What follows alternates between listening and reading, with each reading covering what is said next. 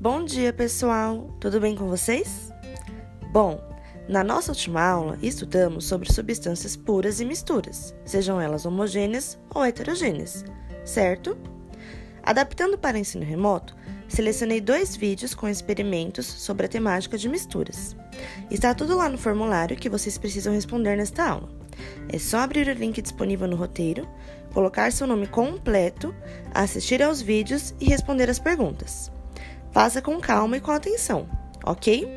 O legal é que os experimentos são feitos com coisas do dia a dia e dá até para vocês reproduzirem. Espero que vocês gostem.